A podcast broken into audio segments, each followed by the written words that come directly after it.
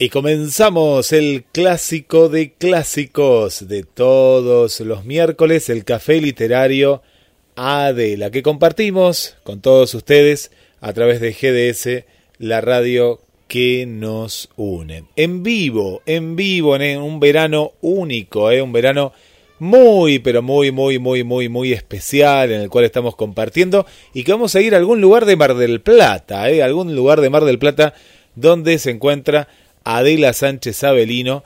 Y bueno, nos vamos a estar encontrando con estos libros para recomendar, ¿eh? muchos libros para recomendar, libros para leer. Vieron que el verano es un, lugar eh, propicio, un momento propicio, más que un lugar. El lugar uno se lo encuentra en la playa, de pronto si estás en un camping, si estás en, en la carpa, en algún parador, en algún lugar especial, uno encuentra ese, ese lugar para eh, poder leer y tenés más tiempo. Esto es algo que estás más relajada, estás más relajado y te encontrás eh, con, ¿cómo te diría? Con un ambiente propicio, ¿no? Para, ya sea para lo que es la lectura o lo, o lo que es, por ejemplo, un lugar para, para poder eh, encontrarnos, ¿no? Y encontrarte con con la literatura, ¿no? Con los libros, con aquellos autores que capaz que durante el año lo, lo, fuiste dejando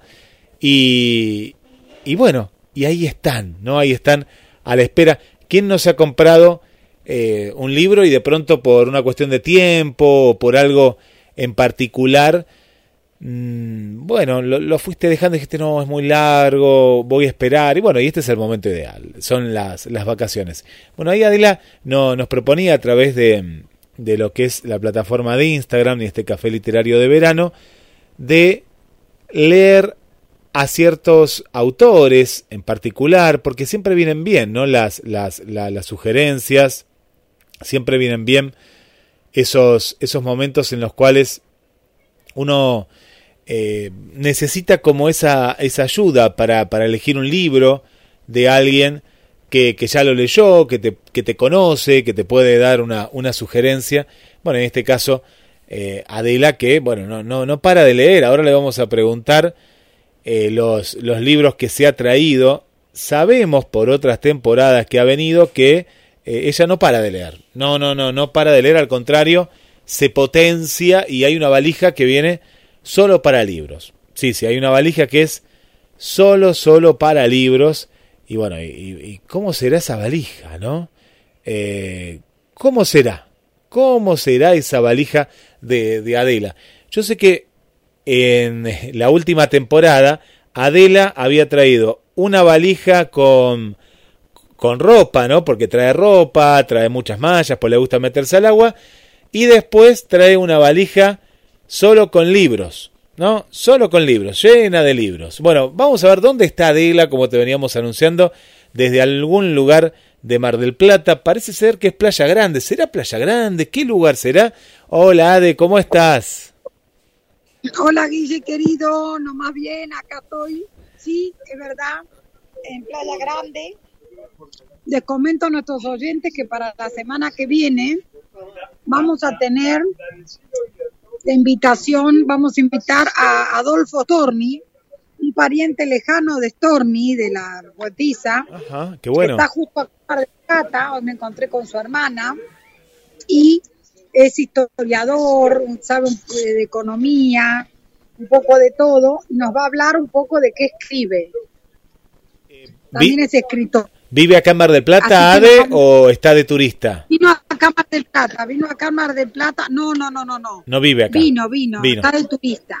Bien. Alquiló acá un departamento y está también acá mi amiga.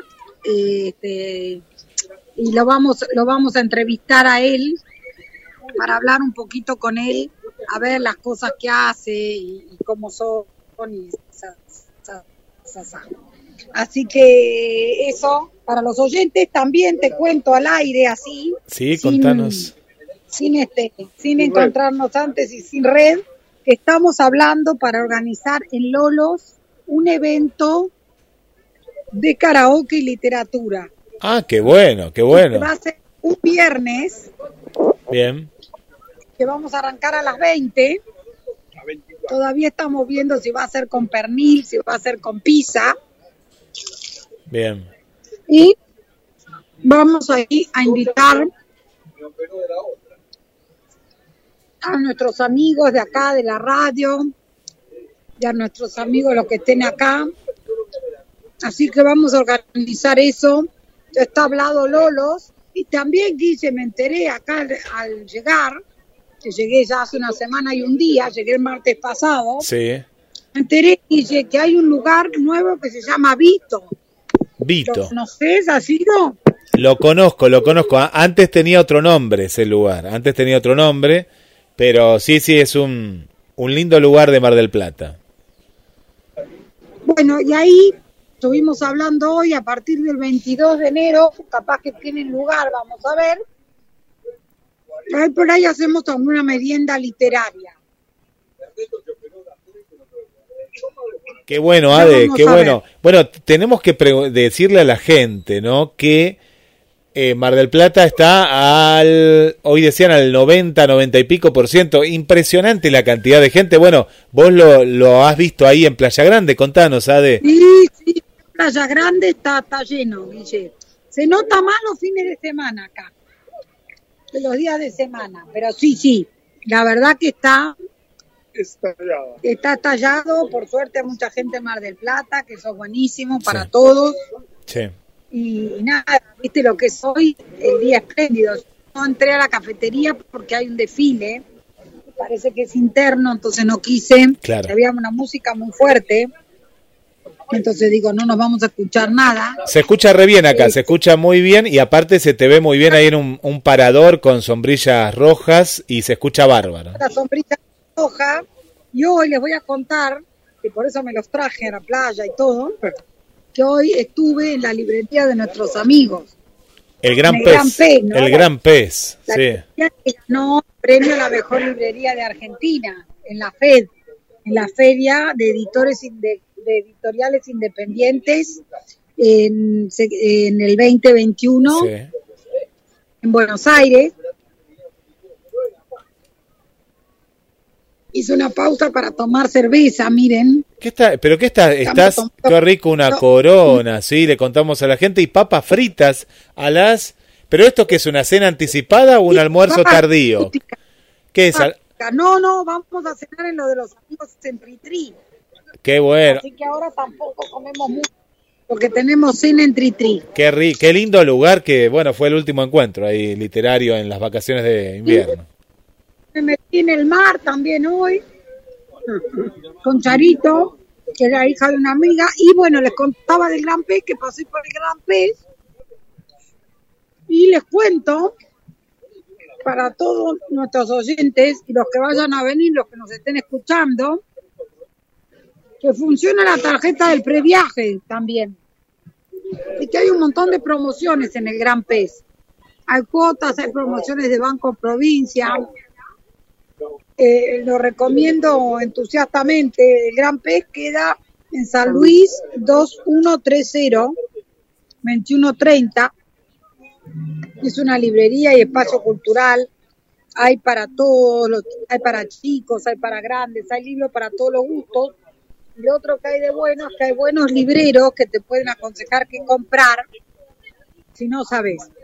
Bueno, yo que no, me atendí sola hoy prácticamente, porque ya sabía lo que iba a buscar, me compré, y ahí les voy a mostrar, anchoa, Sí, Martín Sancia Caguamiche, un amigo de Buenos Aires, que ya una vez lo vamos a entrevistar. Martín tiene varios premios que ganó en ah, por la por novela negra, en realidad en Yun- por Yunga y en Otaru, por Otaru. Otra novela Otaru o Sotaru quiere decir luciérnaga en japonés. Bueno, este anchoa aparentemente es eh, un libro que me parece que él ya lo tenía publicado en el exterior y que recién ahora lo publicó este acá en Argentina. Después compré también eh, Tatiana Tibuliak, esta rumana, de la que ya les hablé porque leí El verano en que mi madre tuvo los ojos verdes. Este es otro, se llama El jardín de vidrio. Ya después les voy a ir mostrando, les voy a ir comentando a medida que los lea. Este, esta Tove Jansson es una escritora eh, finlandesa. Esta es una edición preciosa de Cia Naviera Limitada, ilimitada. Eh, esta escritora finlandesa es muy peculiar, es contemporánea porque murió ahora en el 2001, o sea, hace 20 años atrás, 21 años. Fue conocida por eh, unos personajes que hacía para chicos, que se llamaban los Moomin. Acá en Argentina no se conocieron, pero fueron muy conocidos en su momento así internacionalmente. Y es finlandesa, y lo digo con orgullo, dice traducción del sueco por Christian Kupchik, que es un amigo de la casa. Con Christian estuvimos en la FED visitándolo, eh, que él tiene una editorial muy linda que se llama Leteo,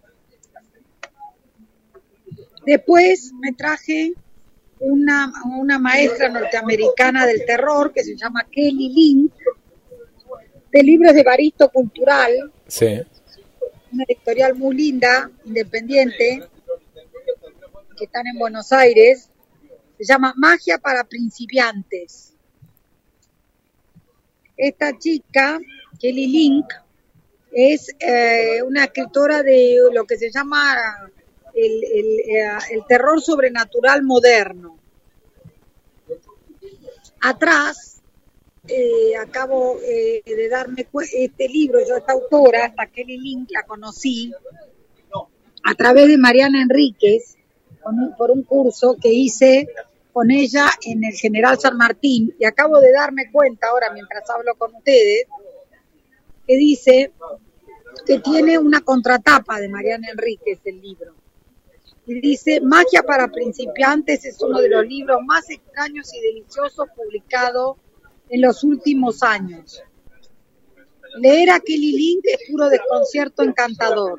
Sus cuentos distorsionan la realidad de una manera tan elegante y despreocupada que no solo la quiebran, sino que la hacen añicos. Estrellas coloridas, purpurina que flota en el aire. Eh, ¿no? Este, yo de este libro, ahora cuando lo estuve hojeando, me di cuenta que leí un cuento que se llama Animales de Piedra, que son, es una casa que está en venta en las afueras y no sé si en las afueras de Nueva York o dónde lo tendría que releer, pero la cuestión es que eh, eh, tiene unos, como unos, eh, una figurita de estas estatuas en la, en la, las górgolas en el parque. Sí. No, que parecen ser estatuas. Ah, como estatuas. Estas que hay en el parque. Sí, sí, sí, sí. Y que en algún momento cobran vida en el cuento. De eso me acuerdo patente. Y tiene dibujos. Mira acá este, Guille, qué belleza. Qué hermoso. ¿Qué serían cuentos para, para, para todas las edades? Viste que el terror muchas veces se asocia desde la adolescencia para arriba. No sé cómo, los viste, cómo están tratados yo creo los que cuentos. Acá para este para adolescentes, por ejemplo, yo creo que sí. No sé si para todas las edades, Mm, pero por lo que yo me acuerdo, yo creo que para adolescentes seguro, mm. seguro. Eh, ah, yo creo que eh, ellos lo disfrutan porque además los adolescentes tienen una... Estas no son cuentos de terror a la antigua, ¿no? Que ya hemos escuchado cien mil, que llegan a la casa embrujada Mm. y no sé qué, no, no es ese tipo de terror. Es como un terror sobrenatural o un terror de, de, de, mm, como más elaborado y este y acá dice, ¿no? Mira, justo dice, es eh, libre y fresca y diferente, escribe sobre amigos y vagancias, sobre noches perdidas y risas locas, con la enorme seguridad de saberse la dueña absoluta de un mundo cuyas reglas secretas solo ella conoce. Eh, ah, por ejemplo, mira acá hay uno de los argumentos de uno de los cuentos eh, después ya voy a volver cuando lo, cuando lo lea, es una mujer eh, que guarda en un bolso el pueblo de su abuela, en un bolso. Una familia que descubre cómo los objetos de su casa se vuelven malditos uno tras otros, entre el horror y el absurdo. Así que ese, y bueno, me reservé para el final. Este, miren, justo, justo, miren la relación, ¿no? En este, justo en el de Kelly Link, hay un comentario de, Sansa, de Martín Sancia, del autor de Anchoa. Miren ustedes qué casualidad, ¿no? Del de Anchoa. Dice, cuando leo a Kelly Link, tengo la sensación de que nadie es más despiadadamente libre que ella a la hora de contar una historia. Pero Kelly Link no solo cuenta, es una trapecista, una lanzadora de cuchillos, una domadora de imágenes imposibles. Nada parece quieto en su mundo, porque es un mundo que explota continuamente, como si las historias solo pudieran avanzar autodestruyendo, autodestruyéndose. ¿No? Así que ya esto, como planteo, ya es muy interesante, ¿no? Y después hay algunos comentarios del Time, ¿no? Hay otros, eh, de otros libros, de otros diarios norteamericanos. Justo acabo de descubrir eso. Y esta, esta versión de Baristo, que es una muy linda editorial, eh, ya les digo, dice, ah, eh, dice, hay una introducción de Marcelo Cohen, una traducción de David Luchnik, y hay unas, y tiene unas ilustraciones de una ilustradora que se llama Gilly Jackson. Miren, por ejemplo, esta. A ver, le voy a mostrar otro dibujo. ¿No? Hablando de la mujer que tiene en, un bolso el pueblo de su abuela.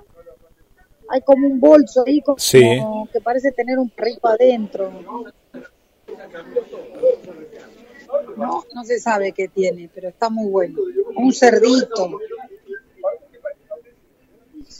Miren, dice, antes de que el ataque tuviera lugar, la aldea empacó todas sus pertenencias y se metió dentro del bolso. La aldea, ¿no? Como si, como si fuera una cosa con vida. Eh, Súper interesante. Y me dejé para el final otro más que compré, 17 eh, sílabas, traducción de Martín Felipe Castañet. Sí. Ahora después te mando las fotos de todo. Sí, sí, sí, yo acá, acá mientras voy publicando este algunos. sí. Isaye Yamamoto, que cuenta, bueno, traducción de Martín Felipe Castañet, un gran amigo y colega, eh, este, que es un genio, la verdad. Eh, y este justo atrás de este libro hermoso, se llama 17 sílabas. Mirá la tapa, que es el diseño de tapa, ¿no? Precioso, sí. De editorial Cumulus Nimbus. Eh, Isayi Yamamoto. Esta Isayi Yamamoto es de las eh, japonesas, como ha habido tantas, nacidas en Estados Unidos, pero que sufrieron, digamos, la adaptación. La Segunda Guerra Mundial, ¿no? Después de la Segunda Guerra Mundial, AD. Nace, mira, nace en el 21. Claro, atravesó. un poquito antes de la Guerra, ¿no? Sí, sí, sí. Eh, ah, eh, entra dentro de los japoneses eh, con japoneses californianos, ¿no? Y precisamente esto es, es la primera edición de este libro en castellano, en el centenario de su nacimiento, claro, porque nació en 1921 y se publicó el año pasado. Y 17 sílabas describe la vida de los granjeros japoneses pertenecientes a la primera generación de inmigrantes, que se llama Issei, los Issei, ¿no? Porque según la generación que sea, están los Insei, los eh, va cambiando. Eh, eh, después tienen otro nombre cuando ya son nietos o la otra vez me acordaba y ahora ya se me capó. ya me va a volver. Y dice, muchos de ellos habían llegado bajo el tratado de 1894 que aseguraba la libre inmigración desde Japón eh, tuvieron que pelear contra la aridez de la tierra y el arraigado sentimiento antioriental, a través de una ley de 1913 les imposibilitó a los granjeros japoneses ser dueños de las tierras que trabajaban. Los cuentos de Yamamoto representan de manera cabal esas condiciones de vida, la grieta comunicativa entre padres e hijos, hijos y la representación sin tapujo de los conflictos de género. casi nada, ¿no? Eh, me parece que yo 17 sílabas, justo ahora que lo veo, página 31, lo leí en el taller que hice con Martín. Sí, Rosy supo que su madre escribía poemas cuando Tome le leyó uno en voz alta, sí, sí. Eh, este justo es de 1949, ¿no? Así que, bueno, y acá, justo atrás, en la contratapa, hablan Alejandra Camilla, es eh, una japonesa eh, criada en Argentina. No sé si no nació en Argentina también Camilla, tendría que buscar. La mirada Nisei es una mirada ávida e inquisitiva. Con esa mirada, Iyaye Yamamoto toma de su entorno aquello que parecía destinado a ser cubierto por la historia con una capa de polvo.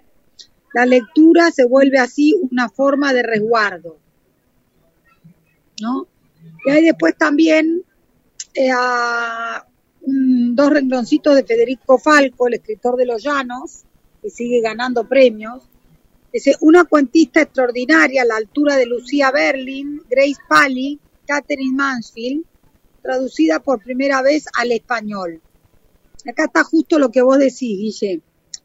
Eh, Isayi Yamamoto, mujer hija de inmigrantes japoneses en Estados Unidos durante la Segunda Guerra Mundial, segregada y extraña en una tierra de extraños. Dice, no hay cruces raciales de género y de clase. Nos entrega estas pequeñas joyas llenas de una calma por momentos furiosa, por momentos sabia, siempre sutil y salpicada por cariñosos destellos de humor en su terrible y demoledora profundidad. Así que bueno, un poco de todo, como ven.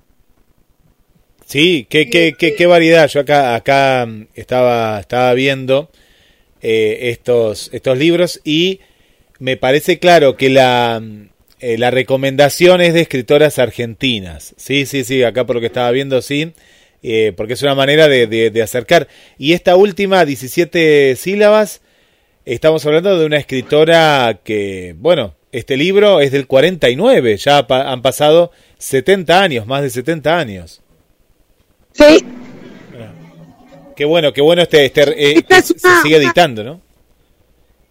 Qué bueno que hay gente como Martín Castañet, que ya algún día lo entrevistaremos, y también está Miguel Sardeña, que pueden googlearlo y en YouTube tiene un montón de clases sobre literatura japonesa y todo.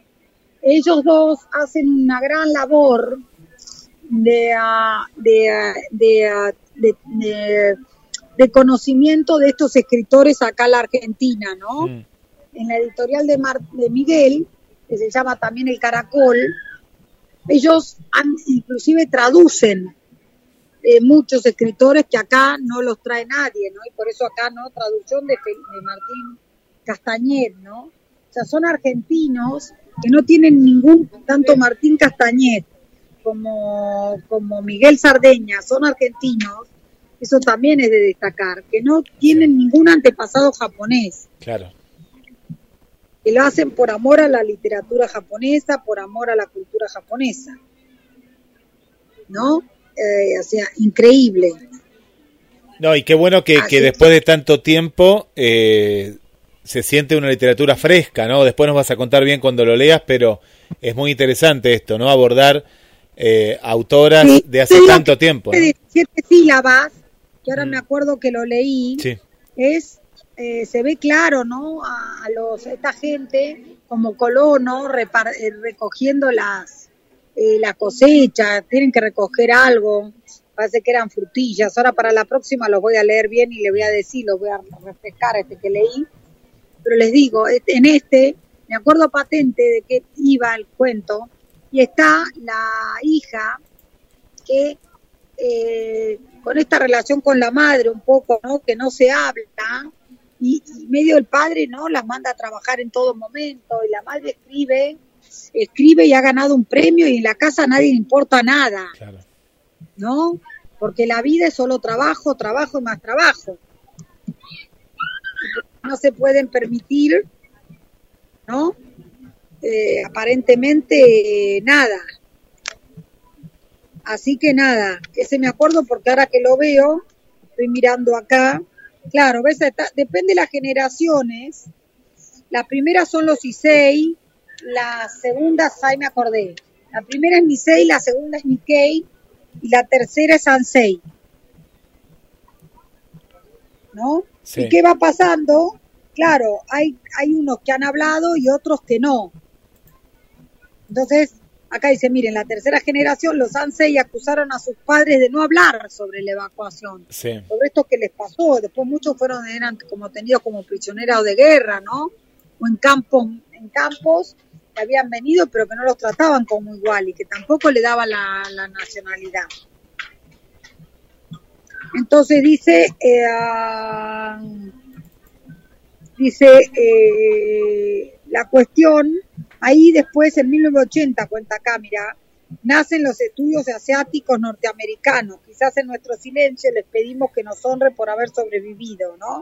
Bueno, y acá están, por ahí váyase a saber por qué los padres no querían hablar tanto de eso. A veces en estas clases de, temas tan graves, acá lo explica Martín, poco hay un prólogo de él, el tema, ¿no? En estos casos, a veces es que los padres eh, de estos chicos o, los abuelos no quieren recordar esos eh, temas porque les cuesta mucho, ¿no? Claro. Eh, revisitar estos temas les causa gran dolor y entonces, bueno, no quieren, no quieren saber nada de andar este, resucitando estas cosas. a, mí lo que me sorprende que este, una literatura tan lejana y una historia que, bueno, se puede comparar con algo de, de la historia argentina, pero justamente si están reeditando estos libros es porque, como en el caso tuyo, pero hay mucha gente que lo compra, ¿no? Mucha gente que consume este tipo de, de, literatura. Acá, mira, literatura japonesa, hay mucha gente. Y ahora el otro día, en un taller de inglés que estoy haciendo, Guille, descubrí a otra escritora, de la que ya le voy a hablar más adelante,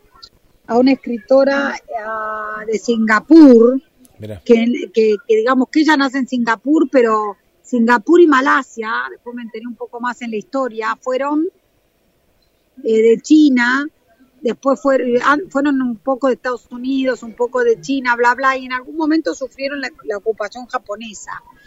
Es por eso que los chinos y los japoneses se quieren poco, porque en muchas de las guerras hmm.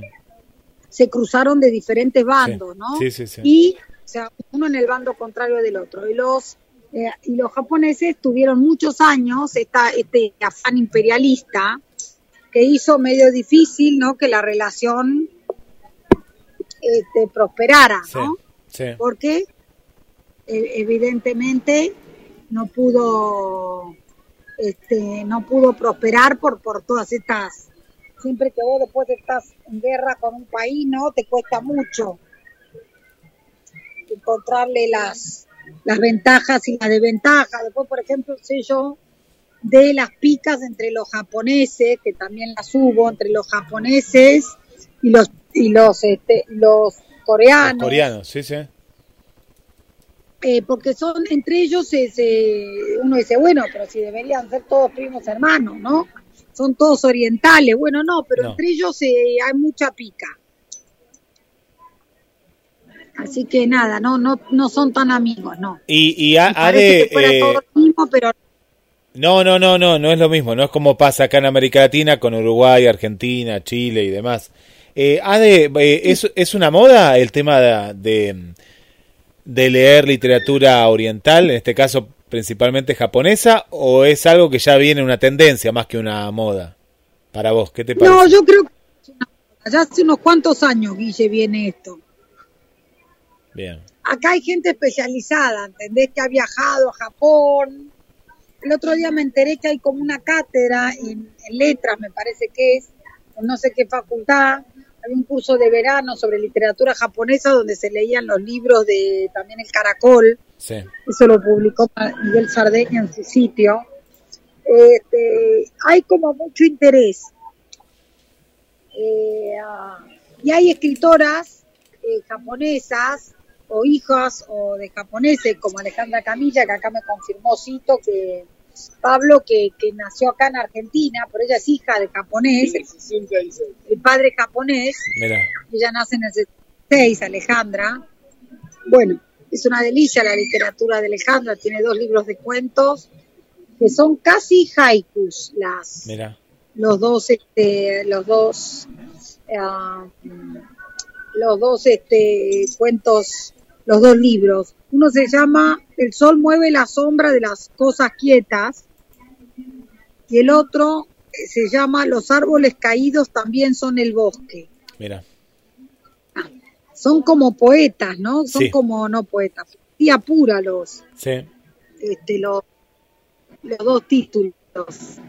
Eso es, ah, es increíble. Así que, este, ¿qué te iba a decir, Guille? No, yo creo que es algo como ya consolidado. Eh, hice en los, en los, así, en los, eh, y hay mucha gente que está interesada y hay como mucho interesado que no tiene por qué ser japonés ni ningún antepasado japonés, digamos.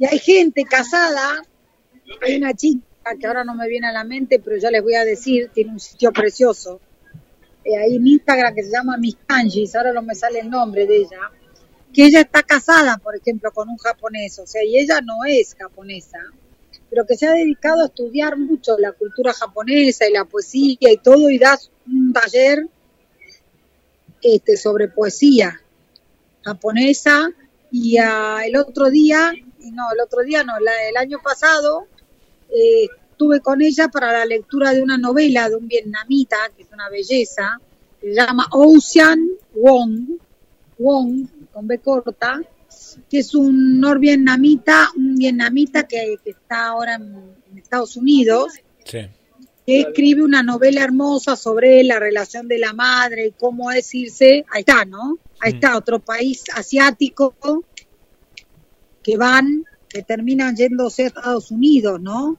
Las dificultades de los choques culturales, digamos, que esto, que esto produce. Y vos fíjate eh, lo de lo de Japón. Claro, son enormes, pero vos imaginate, y en el caso de, de esta escritora en particular, eh, la, lo que había ¿no? en ese momento tan latente que era que le habían tirado las dos bombas atómicas, ¿no? De, era muy, muy cercano lo de la Segunda Guerra Mundial y, y qué resiliencia que tiene el pueblo japonés, ¿no? Para, en una, por un lado, perdonar y por el otro lado, agachar la cabeza y decir, bueno, me voy a Estados Unidos porque también habían comprendido la locura de lo que significaba, ¿no? La guerra de, de ambos bandos, ¿no? Es, eh, a, mí, me sorprende eso, lo, eh, el pueblo japonés. En ese sentido, digamos, el pueblo japonés son como un poco, ¿no? Eh, salvando las distancias como los alemanes, ¿eh? gente que ha perdido guerras exitosas. Sí. Digamos, su propio territorio y ya, ¿no? Que te tiren dos bombas atómicas es tremendo y eso marca la literatura japonesa de una manera increíble. O sea, eh, Japón hay escritores que se llaman los de después de la bomba. Hmm. Y hay muchos, muchas escritoras y escritoras que, lo reflejan a eso. Yo la otra vez creo que les conté de Aki Shimasaki, es una escritora que escribe el quinteto de Nagasaki. Precisamente, que son cinco historias que tienen alguna relación entre sí cuando uno la termina de leer, medias como en forma de novela, pero que tienen que ver con, con la bomba. ¿Qué es lo que ha causado en estas familias la bomba? Y sí, y tenemos, ¿no? Como un reconocimiento mundial, porque vos fijate que el premio Nobel, que es inglés en realidad, eh, Ishiguro, Sí. Kazuo Ishiguro, bueno, él es inglés, pero por ejemplo es hijo de madre japonesa, ¿no? Eh, eh, vivió su infancia en Japón y él es hijo de una sobreviviente de Nagasaki, Sí. Y este y, ah, y la verdad que es, es, es increíble, ¿no? O sea, cómo han ido adaptándose y yendo y yendo y yendo de tan este y yendo de eh, y yendo no como a otros lados precisamente no teniendo el coraje de irse a Europa de irse sí para mí son pueblos muy resilientes y, y pueblos con mucho sentido de un montón de, de, de, eh, con interpretaciones diferentes a las nuestras digamos pero que muy interesantes porque son civilizaciones muy antiguas Guille también sí, sí, sí, sí, sí. Sí, con otro... Entonces, eh, hay- otro- sí. con mucha historia Mucha historia tienen, sí, sí, sí, sí. Bueno, lo- la, la- los samuráis, ¿no? To- toda la historia Oh. eh, ti- tiene una, una historia milenaria, ¿no? Nosotros cuando eh, no tenemos, eh, tenemos una historia mucho más contemporánea, ¿no? Pero no, ellos tienen, tienen mucho, mucho por Claro, contar. Sí, nosotros somos jovencitos sí, sí, sí, sí, sí, al sí. lado de ellos. Eso es así. Sí. Y vos, Guille, ¿qué te contás? Que he hablado todo yo. ¿Qué Bueno, te contás? ¿Qué se cuenta? Del Plata, de qué onda la radio, qué tal la vida, ¿bien? Bien, bien, acá, acá continuamos, ¿no? Continuamos con los programas. Bueno, te cuento acá mucha gente, ahora, ahora vamos a mandarle saludos. Eh, bien, eh, en el comienzo, mientras íbamos conectando, eh, le co- contaba justamente esto, ¿no? De, de- de que es una época propicia para, para leer, para... Tenemos más tiempo tal vez, tanto el marplatense también en parte, porque a no ser que trabajes en un balneario o demás, el mes de enero es donde el marplatense se toma su- sus vacaciones y, y se va. O- y este año no, este año se ha quedado, este año se ha alquilado más una carpa, tal vez que irse, no sé, a Uruguay. El marplatense era mucho de irse a, a la costa uruguaya, a Brasil, pero con el tema de la pandemia se ha quedado acá y por eso muchos de los que vos ves ahí, eh, ¿qué pasa? Son marplatenses, te vas a dar cuenta, eh, hay muchos que son marplatenses, ¿eh? Nosotros tenemos dos vecinos de carpa marplatense, ¿Viste? de un lado y del otro. Y capaz que en otra ocasión ellos eh, se hubieran ido a, a- a Brasil, ¿no? Eh, así que te- es una temporada, pero más que especial, Adela, Pablo, por, por este, este motivo de, de la pandemia. Claro. Y bueno, mucha gente, mira, acá está Argelia, eh, que está escuchando. Eso, Argelia, que la vamos a invitar cuando hagamos el evento. Tiene que venir Argelia, supuesto claro. Tiene que venir. Eh, por a uno, a los dos, si puede a los dos, a los dos. Pero claro que sí, sí, sí, sí, va- vamos a estar ahí invitando a nuestra amiga Argelia, ya la estamos invitando por medio de la radio. Esther nos dice año nuevo, a hojear nuevas páginas. Bienvenido Adela, Guille, Pablo, besos y cariños desde Paraguay, nuestra amiga paraguaya está ahí Mirá presente. qué lindo. Debe hacer calor en Paraguay, que nos cuente, a ver. Que nos cuente, que nos cuente. Mira, acá nos comparte Julia eh, desde Chile. Dice que le acaban de regalar el libro de Pilar Sordo, La libertad de ser quien soy. Y nos manda una foto ahí. Nos está mandando una foto. Muy bien, que es un eh, que Pilar Sordó es eh, eh, a mí me gusta mucho. Yo leí uno de los primeros de ella. ¿Cómo es que? Espérate. Eh, ah, uno para la Google a Pilar Sordó. No, por favor. A ver, la, yo, Este, no. eh, ah, ya me voy a acordar cómo se llama. Sí, Eh, ah, sale igualitos pero diferentes, pero no, es uno de los primeros de ella que habló sobre las parejas. Y Pilar Sordó es una psicóloga sí. eh, chilena, muy destacada en Chile, que escribe unos libros con base, digamos, a investigaciones psicológicas que hace y que la verdad que son bárbaros. Viva la diferencia Así es del lo 2005, Viva la diferencia. Viva la diferencia. Ese, Viva la diferencia. es uno Bien. de los primeros de ellos porque es, este, gracias, Rosy. es uno de la, y ella inclusive tuvo, crió hijos adolescentes, así que tiene algunos sobre la crianza de adolescentes, tiene uno sobre que no quiere no quiero crecer, eh, que le dice el hijo, este, y, y, ha sido una mujer con una vida así como, como la maldición china, con una vida interesante, ha enviudado y un montón de, de reveses, con lo cual es muy profunda. Es una excelente lectura. ¿Quién es que se que tiene ese libro, Estela? No, eh, Julia, Julia desde Chile. Julia. Julia Lapierre. Bueno, Julia, que lo disfrute, porque Pilar Sordos te va a hacer muy bien. Eso también es importante. Qué bueno. Bueno, eh, eh, esto que hablamos, ¿no? De las lecturas de verano que son, eh, son, son especiales, ¿no? Son especiales. Acá nos saluda María Vanessa. Hola, saludos, Guille, Adela y a todos. Me encanta. Excelente empezar el año con buena literatura. Y gracias, Adela, por los, las sugerencias, ¿no? Así que allá desde Montreal, Canadá, una pila de libros ahí nos comparte. Sí, también ahí desde para los que están afuera y que se consigue, porque acá cuesta. Estoy leyendo una novela preciosa de Murakami, miren, hablando de los japoneses, eh, que se llama Kafka en la orilla, eh, que me gusta muchísimo. Es un chico de 15 años que se va de la casa y va a vivir solo y se va a hacer cargo de su vida. Que la verdad que se la recomiendo entusiastamente. Es buenísima. No, excelente novela. Qué bueno. Y Ade, te, te hago otra pregunta. Ahí en la playa, eh, vos, vos cuando estás en la carpa observas, ¿la gente sigue teniendo el hábito de leer? Sí, sí. Hay mucha gente leyendo. Mira, es que está, eh, hay gente que lee La Uruguaya de Mairal. Hay otra gente leyendo a Mariana Enríquez.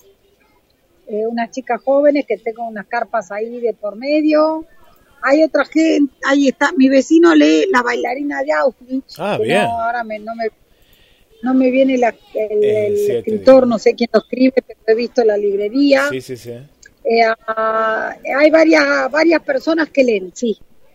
Bueno, qué bueno, qué bueno. Eh, esa, esa tendencia que, no, no, que no se pierda, ¿no? Este, así que eso, chiquis. Pero bueno, eh, no voy a seguir mucho más, Guille, nos vamos a ver la próxima. Sí, sí, vamos a pedir perdón a la gente que arrancamos tarde, porque ocho y media tengo que estar cenando en Tritri con unos amigos. Así que hoy vamos a hacer un programa, va a quedar un poquito más corto el programa, pero lo vamos a recuperar si Dios quiere la próxima. Pero claro que sí, bueno, vamos a estar atentos a, a estas fechas especiales, dos van a ser. ¿Va a cantar Pablo en una de esas fechas? Y va a cantar Pablo, vení Pablo. No, vamos a cantar todo, Ah, bueno, bien, bien, está bien. Pero vos no vas a animar un poco. Venga. Damián. Ay, Damián también, sí, sí, Damián ya, ya, está comprometido para esa fecha. Sí, sí, así te acompaña en el piano, claro que sí. Sí, sí, sí, sí. Bueno, qué bueno. Bueno, bueno disfruten. qué bueno, abrazo a los oyentes, abrazo a vos y será hasta el miércoles que viene. Igual estamos en contacto, a ver si el sábado o el domingo, si andás por acá por la radio, por Mar del Chiflano, que nos tomamos un café. Pero claro que sí, el, domingo, el domingo ahí, así nos vemos, así nos vemos y bueno, a, disfrutar. Yo sigo saludando por este lado a los oyentes. Dale. Chau Ade, chau Pablo, chau chau. Bueno, desde Playa Grande, ¿eh? desde Playa Grande, Adela Sánchez Avelino, Pablo Celentano, lo que se viene, ¿eh? lo que se viene, lo que se viene en el Café Literario Adela con muchas sorpresas, muchas novedades. Bueno, muchas gracias a Mariana también ahí que nos está acompañando. Saludos para Silvia, Adriana, Catalina. Gracias también a Ana. Hola Ana, ¿cómo estás? Bueno, gracias a todos los saludos y a todos los que nos están acompañando miércoles a miércoles en GDS, la radio que nos une. Quédate, ¿eh? hoy la estación de los sueños, claro que sí, ¿eh? la estación de los sueños, el primer programa de este año 2022, juntos, ¿eh? juntos en GDS, la radio que nos une, la radio del verano, la radio de muy buena música, la radio en la cual escuchás a Félix Pando con este tema hermoso, ¿eh? ya a mí se me pegó, ¿eh? sí, sí, sí, sí, sí, se me pegó, se me pegó eh, estos temas uno mejor que el otro, ustedes que lo están disfrutando en rotativa. Quédate en GDS, la radio que nos une, descargate la aplicación y nos llevas a todos lados. Nos encontrás como GDS Radio.